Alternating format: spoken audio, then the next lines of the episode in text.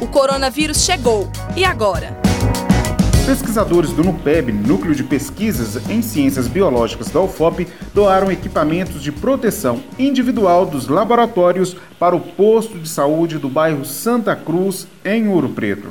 A unidade de saúde recebeu 10 litros de álcool 70%, 5 litros de álcool 96%, 1 galão de álcool 98%, 45 caixas de luvas cirúrgicas. Recebeu ainda 2 galões de hipoclorito diluído, 6 termômetros novos, 100 toucas, 3 sacos de máscaras descartáveis três pacotes com 100 unidades de Propés cada e dois pacotes de jalecos descartáveis. A equipe continua com a campanha e recebe doações para outros postos de saúde. Se você quer participar, envie sua doação para a portaria do prédio no NUPEB, no campus Morro do Cruzeiro, ao lado do ICEB, Instituto de Ciências Exatas e Biológicas. Outros EPIs, como óculos de segurança, podem ser doados.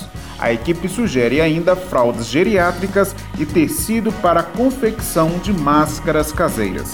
Reportagem Glaucio Santos. Compartilhe esta ideia com seus amigos e familiares. Comitê de Enfrentamento ao Coronavírus da Universidade Federal de Ouro Preto. Produção, Coordenadoria de Comunicação da UFOP, Projeto de Extensão Viva Mais e Rádio UFOP Educativa.